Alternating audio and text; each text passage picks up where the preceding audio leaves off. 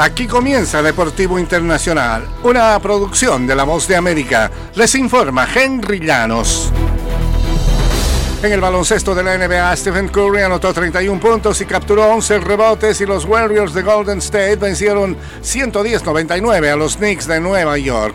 Jonathan Kuminga agregó 25 puntos para los Warriors que extendieron su récord de victorias fuera de casa a 7, la más larga desde que ganaron 11 seguidos en 2018-2019. Los Warriors tomaron una delantera de 14-0 y nunca estuvieron en desventaja, aunque tampoco tuvieron el control por mucho tiempo, pues los Knicks siguieron acortando la diferencia en el marcador.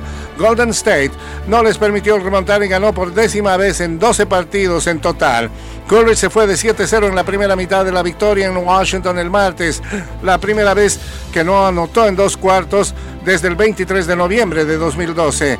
En comparación, esta vez anotó un triple para abrir el marcador y llegó al descanso con 17 puntos y 10 rebotes, la segunda vez en su carrera que consigue un doble doble en la primera mitad.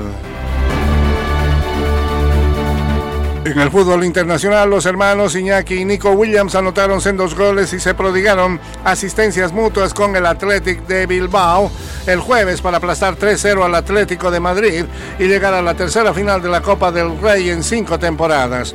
Gorka Guruzeta también anotó para el Atlético, avanzó 4-0 en el global después de haber ganado el partido de ida por 1-0 en Madrid hace tres semanas. El club jugará la final del 6 de abril en Sevilla contra el Mallorca, que eliminó al rival vasco del Atlético, la Real Sociedad, el martes en penales. Estamos muy felices, muy orgullosos y le dedicamos este esfuerzo a toda nuestra gente que bien se lo merece, dijo Iñaki Williams. Y ahora vamos con la humildad y vamos por todo, dijo. Y después del receso de temporada más dramático en años recientes, la Fórmula 1 emprende la campaña más larga de su historia.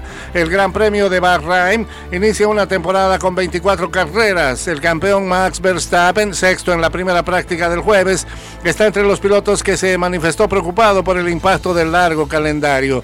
Durante la práctica, la atención se mantuvo en Red Bull y su jefe Christian Horner, quien se mantiene a cargo después de que la empresa matriz en Austria desechó la denuncia de comportamiento inapropiado en su contra tras una investigación interna, pero el asunto continúa afectando a Horner después de que se filtró la evidencia el jueves mediante un correo electrónico anónimo.